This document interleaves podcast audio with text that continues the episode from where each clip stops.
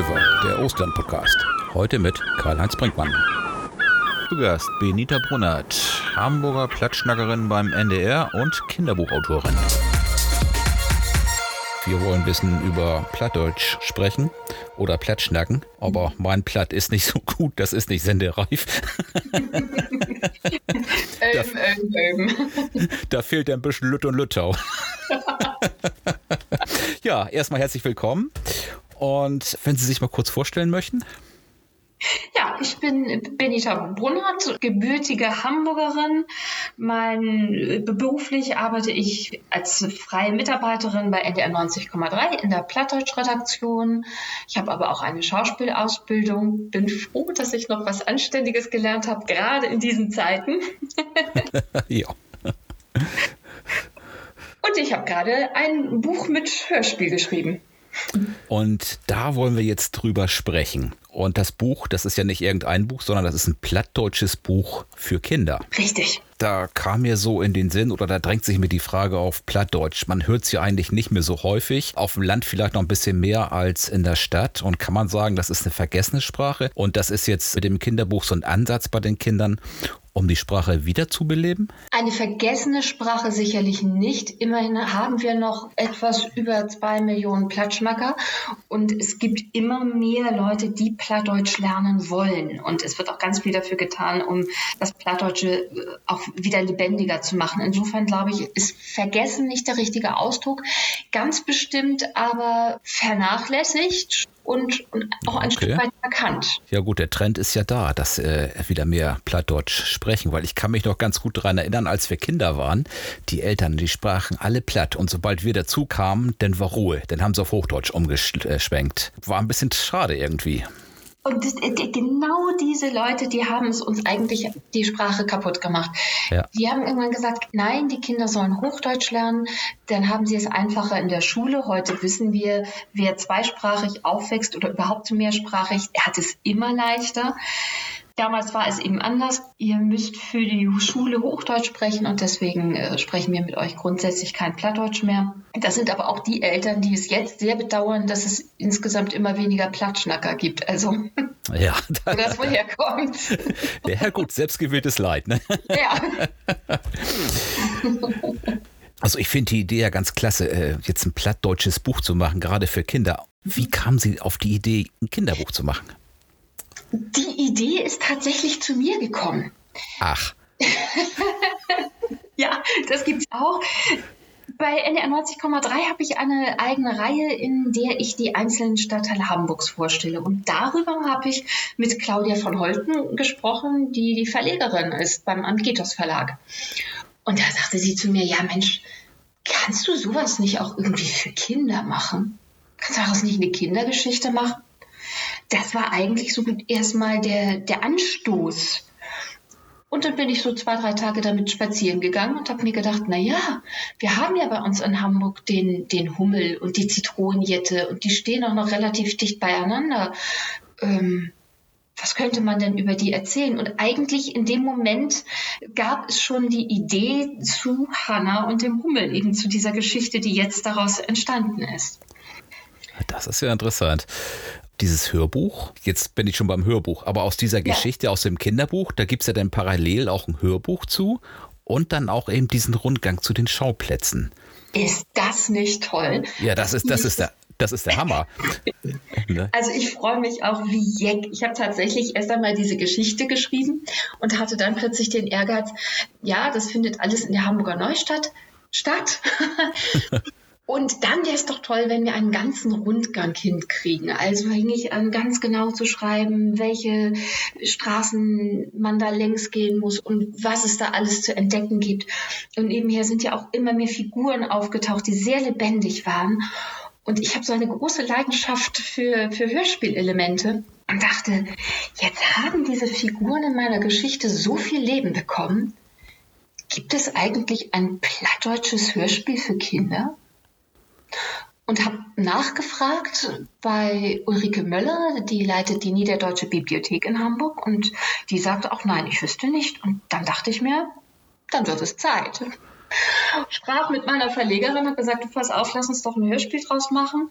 Ich gucke auch, dass wir engagierte, ehrenamtliche Sprecher bekommen und dann werden wir das auf die Beine stellen können.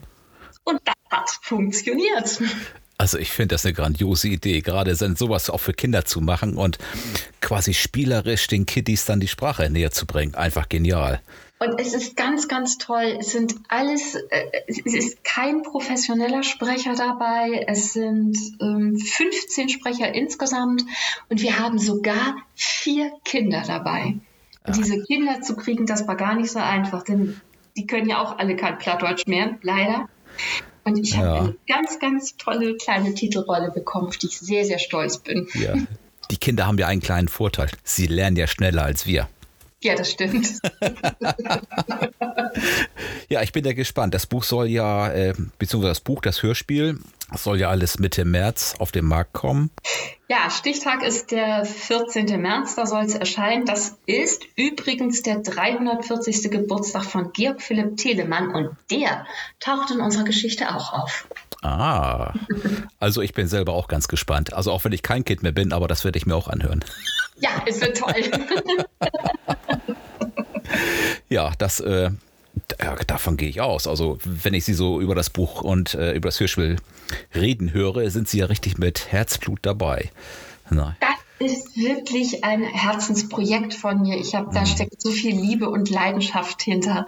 Und es ist auch so schön zu wissen, dass jeder einzelne Sprecher, der damit involviert ist, genauso viel Energie reingesteckt hat. Das macht wirklich Spaß.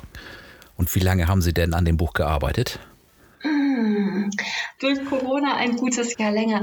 Also von der Idee bis es jetzt endlich, endlich fertig ist, sind es bestimmt zwei, drei Jahre. Wobei, als ich es erstmal geschrieben habe, ging es erstmal dann doch recht schnell. Aber die Geschichte war fertig. Plötzlich tauchte in Hamburg ein neues Denkmal für den Jungen mit dem Tüdelband auf. Und habe ich gedacht, naja, das kriegen wir auch noch eingebaut. Also wieder aufgedröselt, Neues reingeschrieben. Ja, aber jetzt ist es endlich soweit. Und die Produktion für das Hörspiel, das war ein ganz großer Produktionstag und noch ein kleiner, weil einige Sprecher nicht immer konnten. Und das war lang und das war sehr, sehr anstrengend, weil unsere Sprecherkabine, die fand bei einem Kollegen von mir statt, der das privat bei sich im, in der Wohnung eingerichtet hat. Und diese Sprecherkabine, das muss man sich vorstellen, die ist wirklich, ich übertreibe nicht, sie ist wirklich nicht größer als eine Telefonzelle. Ja, der Vergleich schoss mir auch gerade in den Kopf, so von wegen, eine Telefonzelle ist dann geräumig. Ne? es ist wirklich klein. Und wenn man da von morgens um elf bis abends halb acht hat es gedauert, immer wieder Sprecher reinschleust und dann wissen Sie ja selbst, die Kabine muss zu sein, damit das auch alles ähm, ja. in einer guten Qualität rüberkommt. Der Sauerstoff wird ja nicht mehr da drin. Nein, und die Temperatur auch nicht geringer, ne? Nein. Es war schon anstrengend für alle.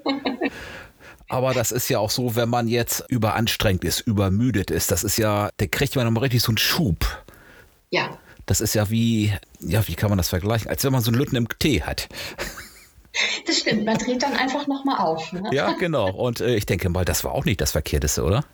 Nein, und es ist, glaube ich, auch äh, das, was ja auch die Müdigkeit, die vielleicht hätte aufkommen können, genommen hat, ist der, die Tatsache, dadurch, dass ich keine professionellen Sprecher hatte, haben die das alle zum ersten Mal gemacht. Und dann ist man sowieso aufgedreht. Alles, ja. was man das erste Mal macht, das ist aufregend, plötzlich in ein Mikrofon zu sprechen und dann kriegt man gar keine Antwort. Und ja. war immer Anweisung, was nochmal anders, nochmal anders.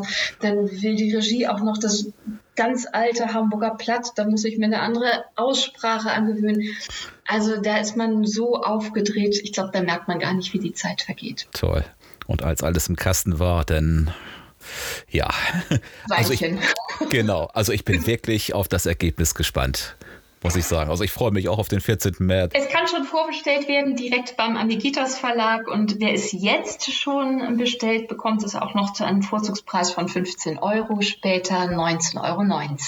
Dann werde ich den Link doch unten in der Beschreibung äh, mit platzieren. Ja, super. Bitte. Vielen Dank für den Hinweis. Sehr gern. ja, also dieses Hörbuch und das plattdeutsche ach, Hörbuch, ja, Hörbuch, Hörspiel. Also es ist ein Buch mit, mit, Mit, Hörspiel. mit Hörspiel, ja. Und es ist nicht nur Plattdeutsch, die Hochdeutschen haben auch eine Chance. Wir haben in Wahrheit zwei Hörspiele produziert. Wir haben die Gleichgeschichte einmal auf Plattdeutsch produziert und dann noch einmal auf Hochdeutsch. Ah, okay. Und man kann in dem Buch die Geschichte auch noch nachlesen und dazu gibt es dann auch Informationen über all die Figuren, die da auftauchen, was es wirklich mit denen auf sich hat. Also lerne etwas über die Zitronenjette, über Georg Philipp Telemann, über Ludwig Wolf, über den Hamburger Hummel selbstverständlich. Habe ich noch jemanden vergessen? Nachlesen, kaufen, nachlesen. Genau, das ist dann sozusagen für die Zugereisten mit Untertitel. Ne? Ganz genau. Nach diesem Projekt ist das schon ein Folgeprojekt in Planung in Sachen Plattdeutsch. Ich habe etwas im Kopf, aber genau da bleibt es auch erst einmal. Ja, dann, dann warten wir wieder, bis die Idee zu Ihnen kommt. Ne? Und es wird nicht für Kinder sein, das wird dann ins genaue Gegenteil äh, schlagen. Es, äh, ich möchte einen alten Kriminalfall der Hamburger Geschichte. Das ist ja auch Eine spannend. ganz andere Geschichte. Und das dauert lange, weil da noch viel, viel Recherche hintersteht. Ja, ja, es gab ja auch mal einen einzigen plattdeutschen Tatort, der hier bei uns oben in der Gegend auch gedreht wurde. Ich weiß nicht, kennen Sie den? Ehrlich? Nee. Ja, ja. Mhm. Den, den hat damals Elke Löwe geschrieben. Die wohnte hier in Osten äh, an der Rönne. Die hat damals, ich weiß es gar nicht, irgendwann in den 80ern muss das gewesen sein. Kann man den noch irgendwo sehen?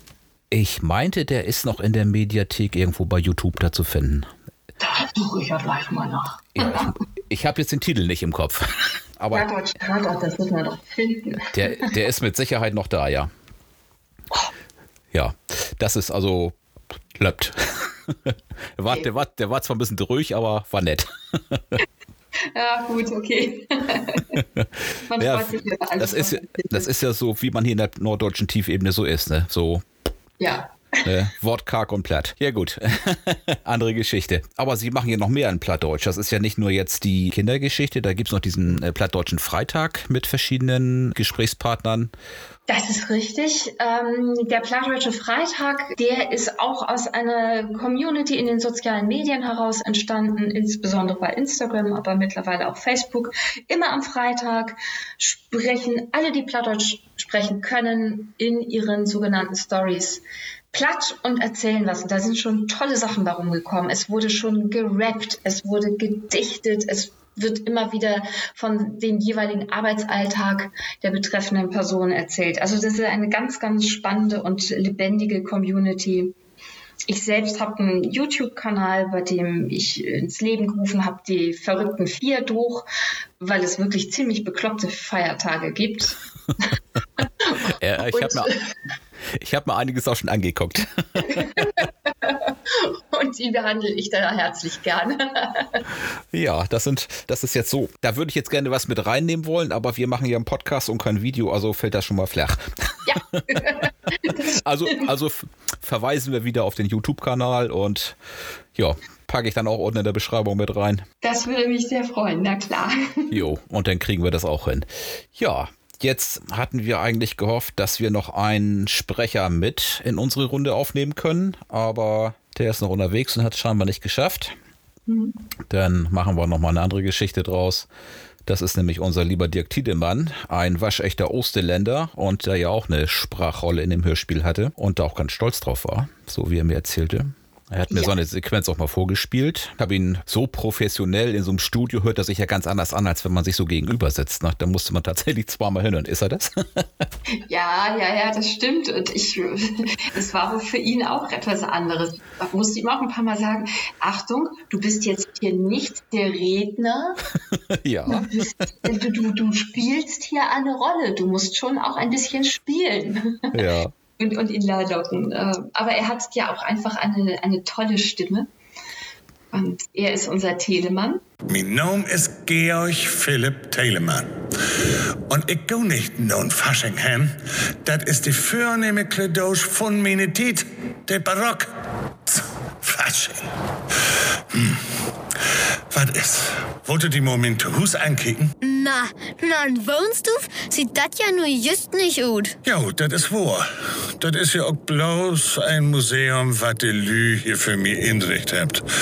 Du kriegst hier ein Bach über mein Leben und meine Arbeit der Musik zu weten. Und das ist gar nicht mehr so min. Heb ich doch mehr Musikstücken schreiben als meine beiden Kollegen Georg Friedrich Händel und Johann Sebastian Bach zusammen. Die beiden Fuhrjacken.